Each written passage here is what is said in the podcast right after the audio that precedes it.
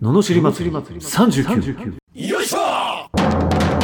っしょいわっしょい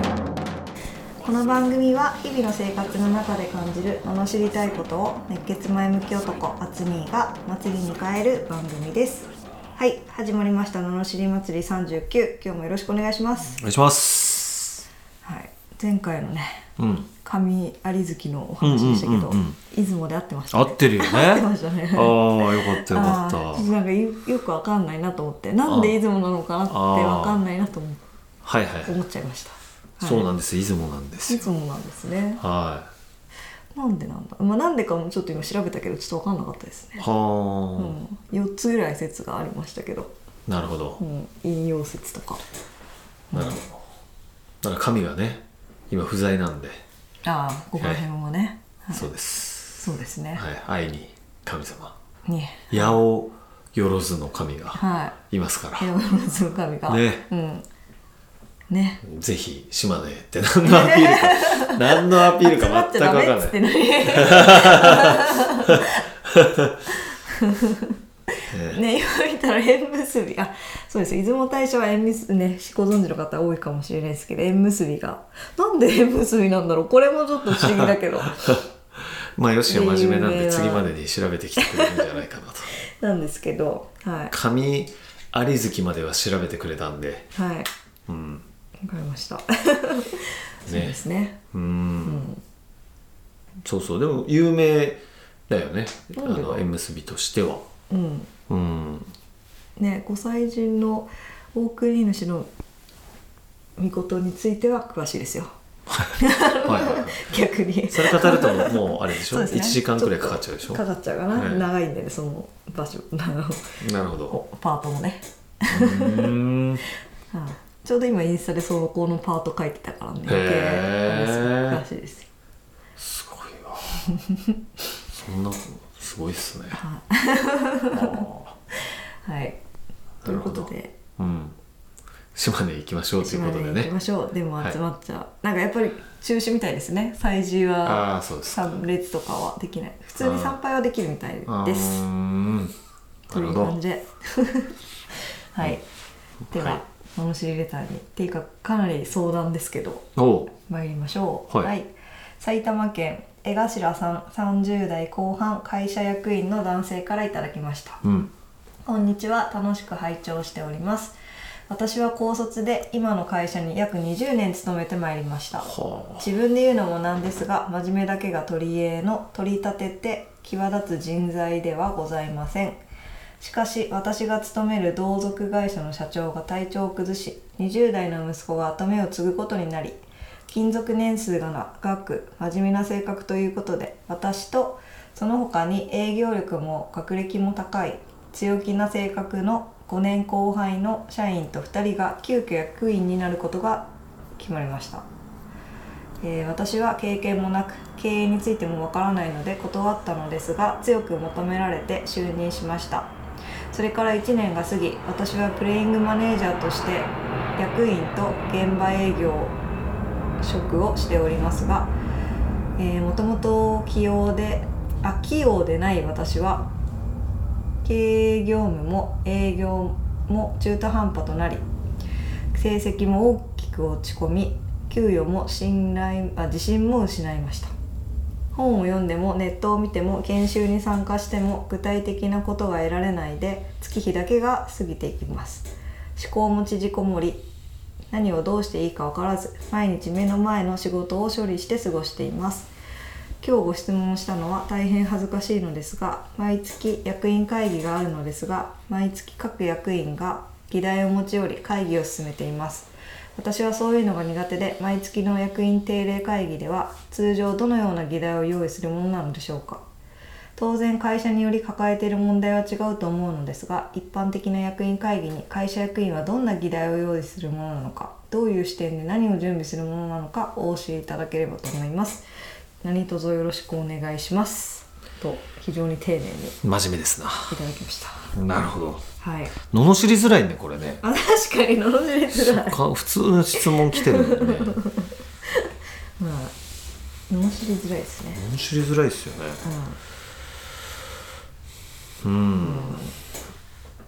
じゃあいいですかはい脳死って脳汁なはい、はいお願いしますえーその会社の経営の実態を把握しろ、この野郎。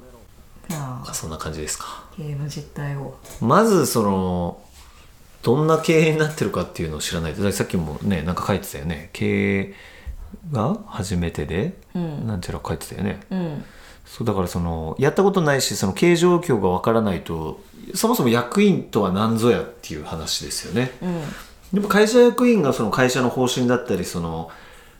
まあある種船の行き先を決める人たちだからねうんだからでそれをこぐのがまあいわゆる社員の人だったりするわけだから、うんその会社がどこに向かってどういうことをやっていけばうまくいくのかってことを舵取りをしなきゃいけないわけだから、うんまず会社がどういう状態で何が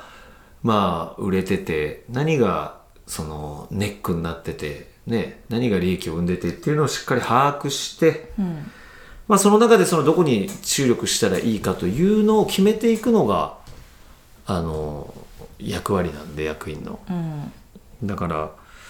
議題として挙げるのはその会社がどうしたら良くなるかなんだけどその前に会社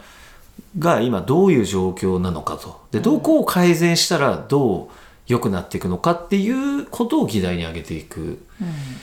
必要があるんじゃないですかって真面目に喋っちゃってるよこう れん めっちゃ真面目だいぶ